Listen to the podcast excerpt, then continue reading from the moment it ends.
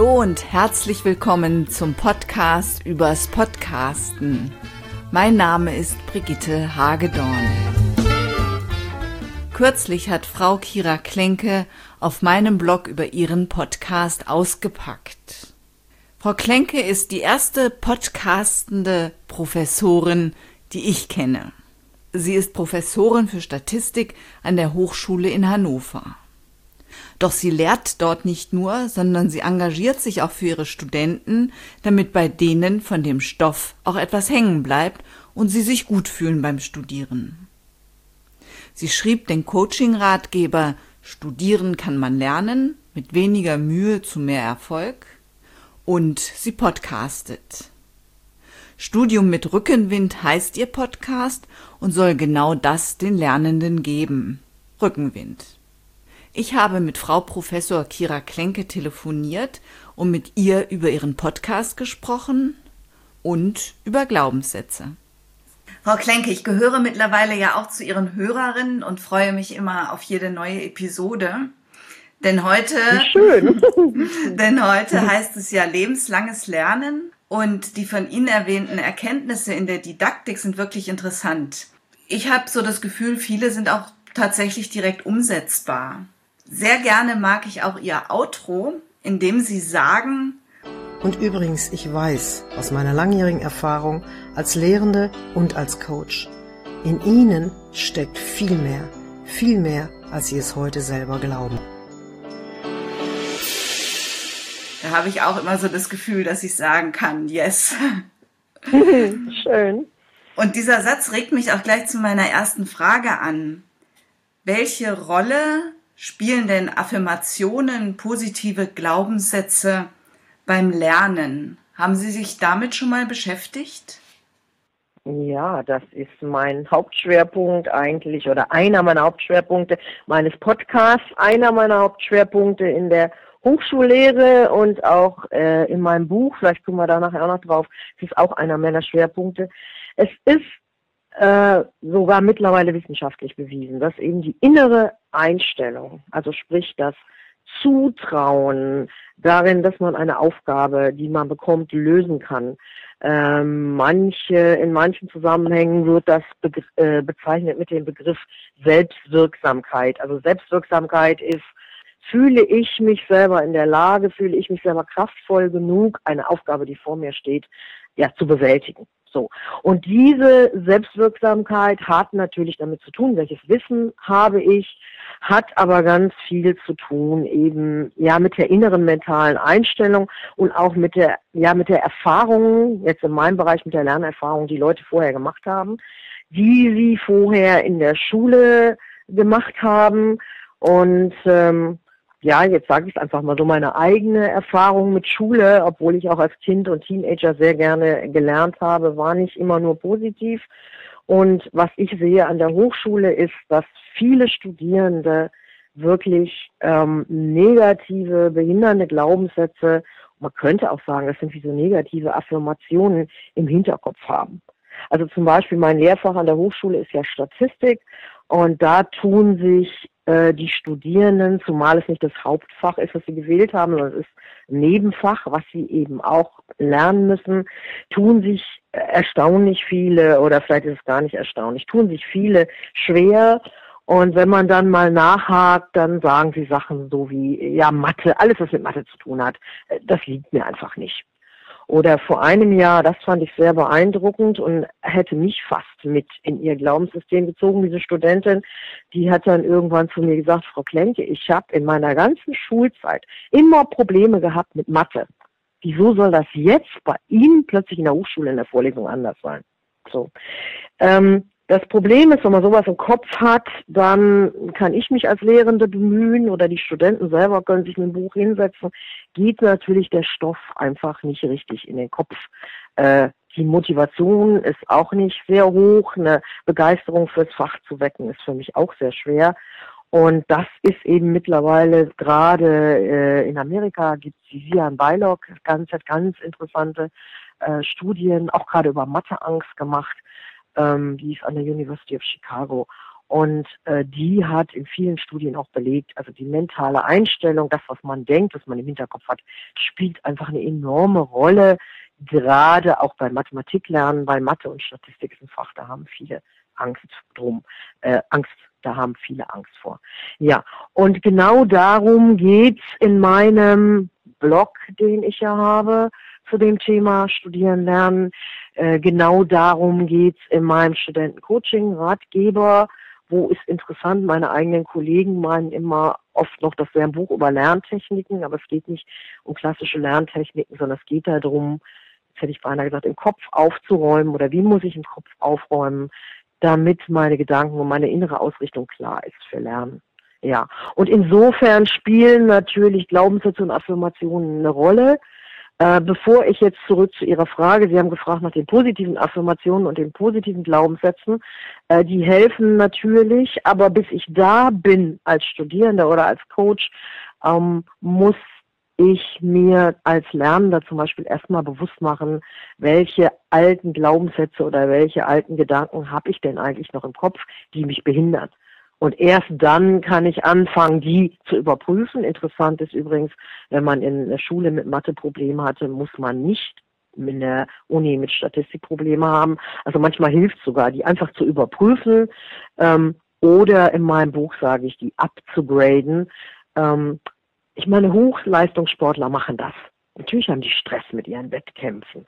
Äh, Manager machen das, Spitzenmanager, natürlich haben die Stress, wenn die Verantwortung haben für ein paar tausend Leute. Also in anderen Bereichen ist es irgendwie Usus schon seit langem, sich mit mentalen Strategien, mit Coaching-Strategien selber zu empowern, würden die, die Amerikaner sagen.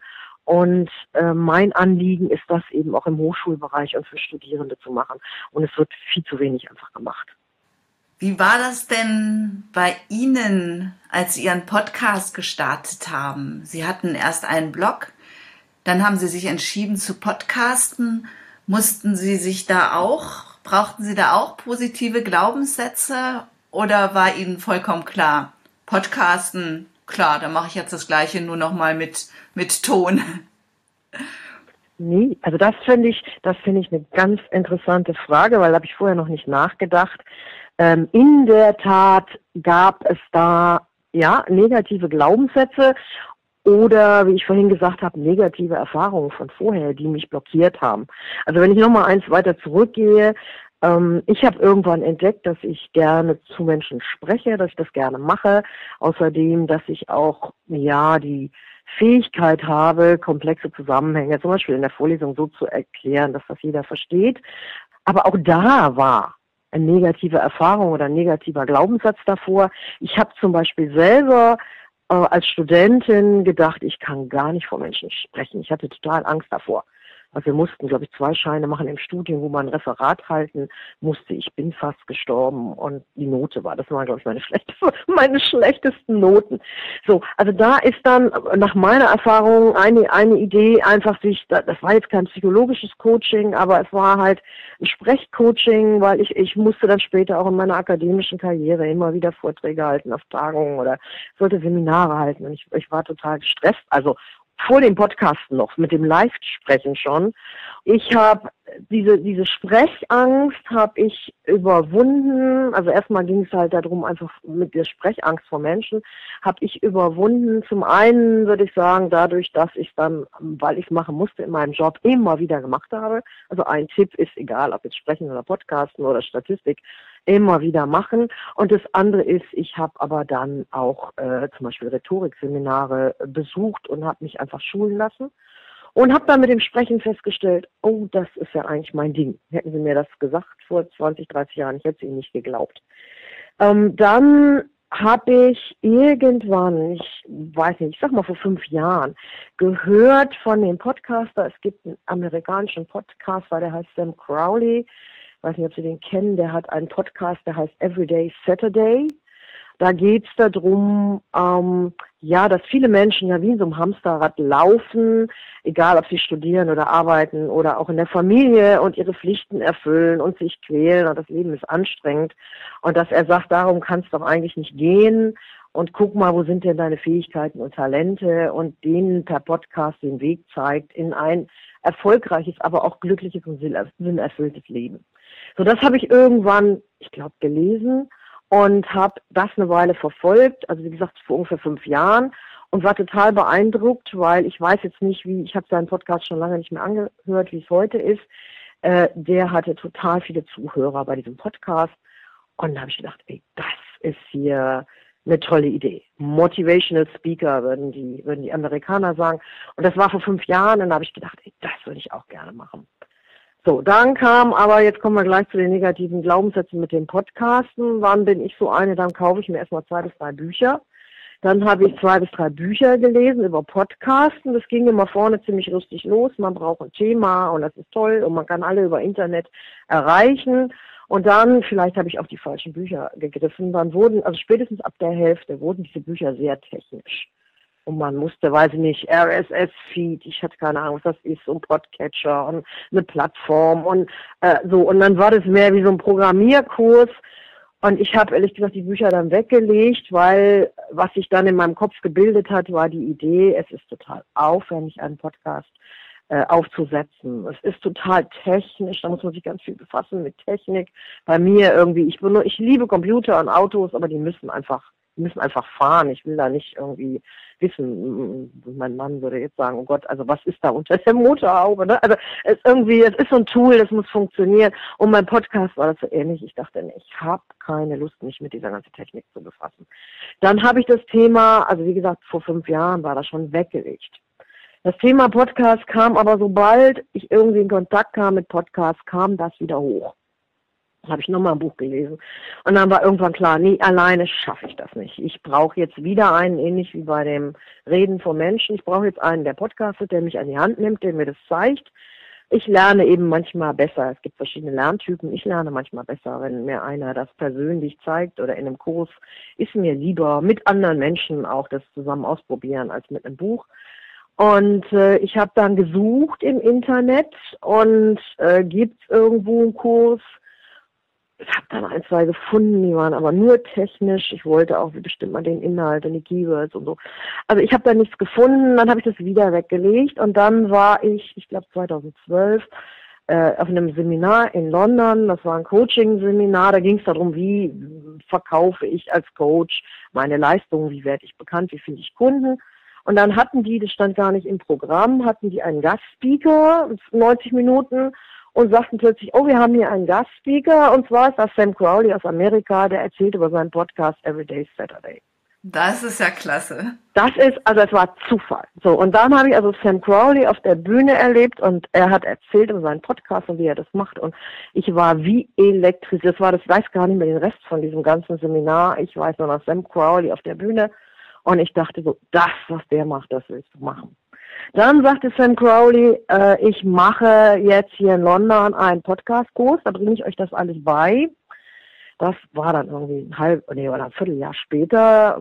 Ich war gerade dabei, mein erstes Studenten Selbstcoaching-Buch zu beenden und meine Lektorin sagte so bis dann und dann brauchen wir das, war in der Endphase. Und ich hätte den Kurs gerne gemacht. Ich war aber schon ein bisschen im zeitlichen Verzug, wie das immer so ist im Leben. Und dann habe ich gedacht, nee, jetzt Endphase von deinem Coachingbuch und jetzt fängst du noch an mit Podcast. Also jetzt machst du mal eins fertig. Habe ich mich entschlossen, ich mache das Buch fertig und habe gedacht, na gut, dann machst du irgendwann mal bei Sam Crowley einen Kurs. Ähm, entweder habe ich dann wieder nicht richtig gesucht im Internet oder wie auch immer. Ich habe also dann später gesucht. Sam Crowley hat also in Europa definitiv nie wieder einen Kurs angeboten. Und das Thema Podcast wieder vom Tisch. Also das hat, wie gesagt, über Jahre hin und her und es kam immer wieder, also es ist mir sehr, sehr wichtig, aber ich hatte einen Glaubenssatz, ähm, das ist technisch so kompliziert und so aufwendig, ich krieg das ohne fremde Hilfe nicht hin. So. Also von daher hatte ich da schon einen vollen Glaubenssatz. Und dann und dann wieder ein Zufall über Facebook, glaube ich, habe ich dann irgendwie eine Anzeige bekommen für ein Webinar, wo ein deutscher Podcaster äh, sagte, ich habe vor einem Jahr bei Sam Crowley Podcasten gelernt, das ist total klasse. Äh, ich podcaste jetzt seit einem Jahr, ich bringe Leuten, die das wollen, bei, wie das Podcasten geht. Und da wusste ich so, der muss mir gar nichts erzählen. Ich glaube, bevor ich das Webinar gehört habe, habe ich gesagt, ich buche das Seminar. Und dann Schritt für Schritt mit einem Lehrer, mit einem Podcast-Lehrer, mit einem Kurs habe ich meinen Podcast aufgebaut und ähm, ging natürlich. Aber ja, äh, also ist nicht unüberwindbar, also für mich jetzt einen Podcast aufzubauen. Ich fand es aber schon die ersten Wochen und wenn ich mich in so ein Thema verbissen habe, dann beschäftige ich mich schon ziemlich viel damit. Also es war schon ein paar Wochen Arbeit, das aufzubauen. Und äh, also ich glaube, ich hätte das ohne einen Podcast-Kurs, hätte ich das ungern alleine gemacht. Also von daher war dieser negative Glaubenssatz nicht nur eine Einbildung, aber ich meine, man kann sich ja Hilfe suchen und mit Hilfe hat es dann eigentlich wunderbar geklappt. Ja, so war mein Weg. Ja, zeigt, dass mein, meine Suchmaschinenoptimierung nicht so gut ist. ich finde übrigens, das ist jetzt vielleicht eine subjektive Meinung, ich finde es übrigens sehr angenehm. Also es ist oft, es muss nicht immer sein, aber es ist oft auch ein Unterschied, ob man einen Kurs bei einem Mann oder einer Frau macht. Also ja. Männer und Frauen ticken ja zum Teil schon anders. Und äh, ich hätte gerne, also Podcast-Kurs bei einer Frau, wenn ich gewusst hätte, wenn ich sie gefunden hätte im Internet, ich glaube, hätte ich es gern bei Ihnen gemacht. Ja, ich habe auch oft den Eindruck, dass ähm, die Podcast-Kurse bei den Männern sehr techniklastig einfach sind. Ja, ja, genau. Mhm. Und das ist es bei mir nicht so. Ein paar Dinge gehören einfach dazu. Mir ist es auch immer wichtig, dass man schon so versteht, was jetzt ein RSS-Feed ist aber man muss ihn nicht selber programmieren können oder selber schreiben. Das äh, macht halt alles die Software. Ja, genau, das macht die Software. Also jetzt fällt mir wieder mein Statistikunterricht ein in der Hochschule. Auch da, das ist auch wieder eine persönliche Strategie von mir, muss ich heute nicht mehr jede Formel unterrichten, weil dafür hat man eigentlich die Software, wenn man weiß, wie die bedient. Was aber wichtig ist, ne, egal ob man jetzt Podcasting unterrichtet oder Statistik, ähm, und, und das bleibt, glaube ich, in vielen Kursen außen vor. Also ich hatte da manchmal schon welche gefunden im Internet, die waren mir aber dann nur technisch. Wichtig ist ja, dass man jemanden hat, der das praktisch macht und der einem vermittelt, ey Leute, Statistik oder Podcasting ist ganz egal. Das ist total faszinierend. Und dadurch, dass ich diese Faszination an dem Podcasting hatte, wobei ich jetzt überlege, das hatte ich nicht aus dem Kurs, das hatte ich dank Sam Crowley irgendwie, äh, hat es mich dann auch über die technischen Klippen, oder es ist ja dann schon, muss man zum Teil fummeln, ähm, es zieht einen dann über die Schwierigkeiten rüber. Und ich denke, es ist wichtig, in so einem Kurs einfach am Anfang auch die Leute zu motivieren. Ne? Ja. Auf jeden Fall, auf jeden Fall. Sie hosten Ihren Podcast auf Podomatik. Das ist auch ein, würde ich sagen, einer der, der schnellsten Wege, weil Sie bei diesem Hosting-Service quasi sehr vieles schon vorgegeben haben.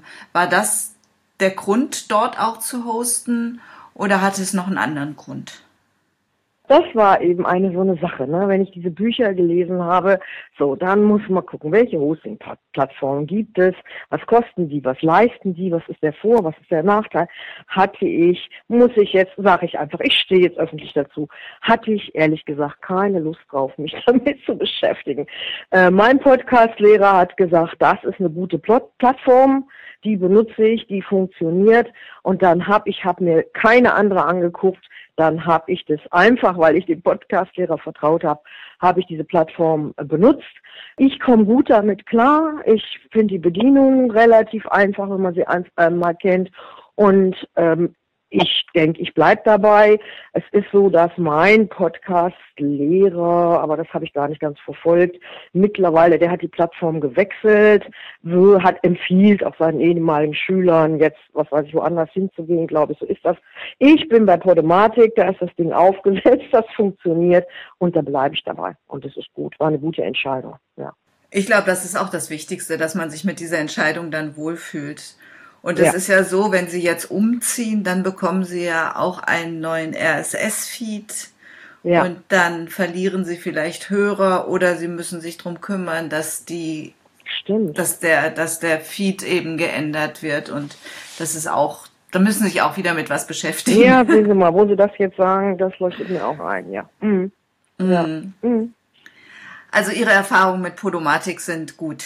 Ja, tadellos. Mhm. Also da äh, hat bis jetzt alles geklappt und wie gesagt, ich mache das jetzt seit über einem Jahr und ich komme gut damit klar mhm. und äh, der ist auch relativ fix Und äh, ja, da würde ich sagen, ich habe einfach Glück gehabt, dass der mir empfohlen wurde. Aber äh, das ist, kann man jedem weiterempfehlen.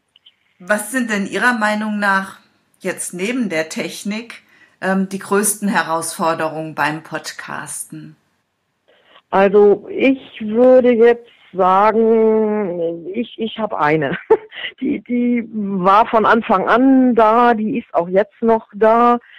Wenn ich an meinen Podcast denke, der überhaupt für erwachsene Lerner, äh, es ist auch so, dass viele Berufstätige den auch hören oder Erwachsene, die irgendwas lernen müssen, also hilft, oder Gymnasialschülerinnen, weiß ich auch, hilft auch. Aber ich hatte ursprünglich gedacht, es ist für Studenten.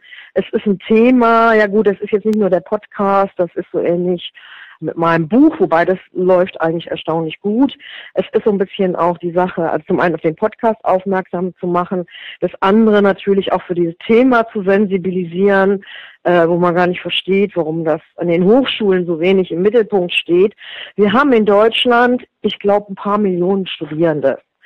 Ähm, ich bin sicher, dass da Zehntausende, und das ist wahrscheinlich untertrieben, äh, immer wieder Stress haben mit ihrem Studium oder dass sie das, was ich vorhin erzählt habe, dass sie das nicht wissen, weil es in den Schulen lernen sie es nicht, von den Eltern lernen sie es nicht, an den Hochschulen lernen sie es auch äh, oft nicht. Also dieser Podcast, davon bin ich überzeugt, wäre eine Hilfestellung für, ich sage jetzt einfach mal 10.000, äh, bestimmt wenigstens. So, die Herausforderung ist, wie finde ich meine Hörer oder wie finden meine Hörer mich? Ich habe jetzt ähm, paar hundert Hörer, es sind mal mehr, mal weniger. Es ist auch interessant. Ähm, ich meine, die machen das ja freiwillig. Äh, ich selber finde auch, die Podcast Produktion ist für mich eine sehr kreative und manchmal entsteht ein Podcast und hinterher denke ich, wow, bin ich selber was beeindruckt. Und manchmal habe ich mir was Tolles überlegt und dann ist der so, denke ich selber, naja, okay. So, dass die Hörer da schon oder es spricht sich irgendwie rum, weil es gibt manche Podcasts, die werden sehr viel angeklickt und dann gibt's andere, die werden weniger angeklickt. Also irgendwie hängt es schon von dem Inhalt ab. Aber ähm, ja, eigentlich könnten es 10.000 sein. Und ähm, meine Herausforderung ist das Problem, im Moment das Problem so, wie, wie, wie finde ich die 10.000? Ne? Und das ist mir noch nicht ganz klar. Mhm. Ja, beim Podcasten ist es ja im Prinzip auch so, dass nicht Sie Ihre Hörer finden, sondern Ihre Hörer Sie finden. Ja, genau. Mhm. Und ich glaube, da ist es wirklich ganz wichtig, bei iTunes vorne zu sein. Okay. Ich habe hab jetzt gerade auch einen kleinen äh, Blogbeitrag dazu geschrieben, weil das geht natürlich allen Podcastern so, das geht auch mir so. Okay, die Zielgruppe ist bei weitem nicht so groß wie die ihre. Aber es dürfen natürlich schon ein paar, paar Hörer mehr sein. Und ich sehe ja, andere schaffen das, ja. Und da ist natürlich die Frage, wie machen die das? Und da gibt's gibt's eben auch ein paar Kniffe. Nochmal zu Ihrem Podcast. Was ist denn für Sie so der größte Gewinn? Äh, der größte Gewinn ist, dass ähm, das war mir vorher auch nicht so klar, wobei es schon interessant, wenn man so ein Thema hat, wo man so eine fixe Idee hat und egal wie oft man sie wegschiebt, kommt sie immer wieder. Also da sollte man immer wach werden, da ist dann was. Ähm, dass mir das Podcasten und das Podcast produzieren wirklich eine enorme Freude macht. Also zum Beispiel, ich habe manchmal Phasen in meinem Leben, aber auch manchmal zwei Jahre nicht, wo ich mir dann eine große Leinwand hole und mit Acrylfarben irgendein Bild male. Mache ich viel zu selten. Ähm, dieses Podcast produzieren hat für mich was total Kreatives und was total Lustvolles. Und es ist was, was mir hilft, mich zu entspannen. Und ich werde fröhlich dabei. Also es macht mir zum einen total Freude. Dann zum anderen bin ich davon überzeugt, dass die Inhalte meines Podcasts wirklich sinnvoll sind, dass sie wirklich vielen Leuten helfen können. Und äh, ja, das hat schon was sehr Erfüllendes, äh, etwas zu machen, etwas online zu stellen, wo man wirklich weiß, das hilft vielen Leuten. Und ich habe neulich mit einem BWLer darüber geredet, habe ihm das so erzählt und dann hat er gesagt, aus BWL-Sicht, ich weiß nicht, ob das wirklich ein Gewinn ist, aber für mich sind das wirklich zwei große Gewinne und ich denke, das hält mich auch am Podcasten.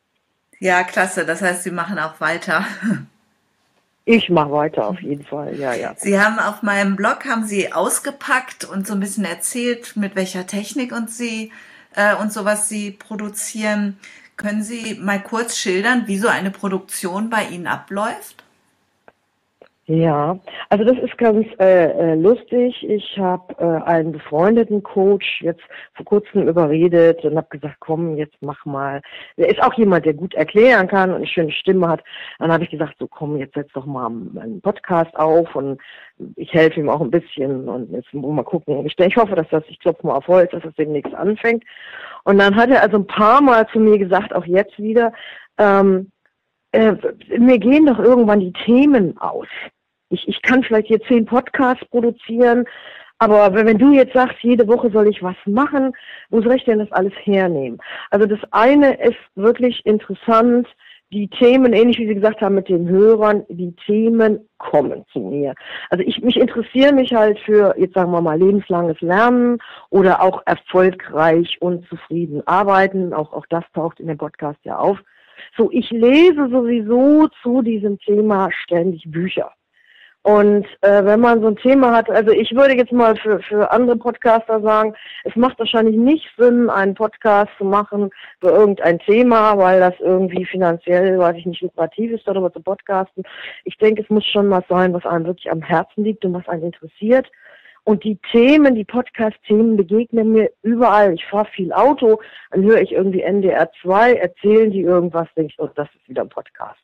Oder ich saß beim, beim Zahnarzt neulich, habe mich total geärgert, war alles durcheinander geraten. Alle Leute waren ganz verärgert in diesem Wartezimmer. Also wir saßen irgendwie anderthalb, zwei Stunden, bis jeder dran kam.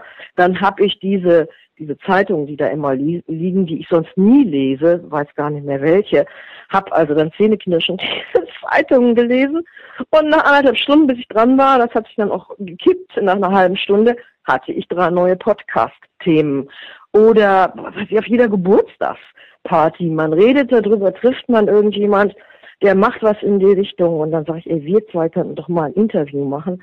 Also das Thema finden ist überhaupt kein Problem. Also wenn ein, ein Thema wirklich interessiert, die Themen liegen wirklich überall auf der Straße. So, dann habe ich ein Thema, also das Thema ist dann irgendwie zu mir gekommen. Dann habe ich so eine Regel, die ist von meinem Podcast-Lehrer, der sich da selber mittlerweile nicht mehr dran hängt, hält, aber äh, für mich selber ist das auch eine gute Regel, äh, dass ich sage, so mein Podcast ist irgendwie zehn Minuten, fünf Minuten, manchmal auch 15, aber eigentlich nicht länger. Also es ist überschaubar. Ähm, das macht natürlich auch diesen, diesen Berg. Ich produziere jetzt einen Podcast. Das sind fünf oder zehn Minuten, ist ja nicht so, so wild. So, also ich habe ein Thema, dann gucke ich das Thema an und gucke so, wo sind da zwei oder drei markante Punkte, also zwei oder drei Punkte, wo ich sage, so das, wie so eine Gliederung. Also ich weiß gar nicht, ob ich das aufschreibe, ich habe das mehr auch im Kopf. Also H, da ist Punkt eins, zwei, drei. Früher habe ich viel dazu das aufgeschrieben, mache ich zum Teil gar nicht mehr. Also ich habe das Thema, ich besorge mir dann auch, auch wenn ich beim Arzt was lese, natürlich recherchiere ich noch, besorge mir ein paar Artikel, die habe ich dann vielleicht auch ausgedruckt da liegen, lese sie durch und sage, okay, da ist hauptsächlich Punkt 1, 2, 3.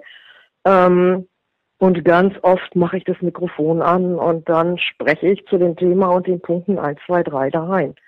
Und was mich wirklich beeindruckt, äh, nach den aller, meinen allerersten Podcast, da habe ich zum Beispiel alles ausarbeitet.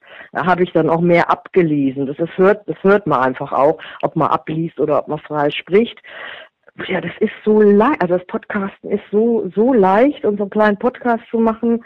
Äh, Sie haben Ihre zwei, drei Punkte, da reden Sie drüber und fertig ist der Podcast. Na, wenn das kein guter Glaubenssatz für Podcaster ist. Und damit sind wir am Ende dieser Episode. In den Shownotes finden Sie den Link zur Seite, auf der Frau Kira Klenke auspackt über ihren Podcast und auch den Link dazu. Ja, und ich freue mich auf Ihr Feedback und ich freue mich natürlich, wenn Sie nächstes Mal wieder dabei sind. Eine gute Zeit bis dahin wünscht Ihnen Brigitte Hagedorn.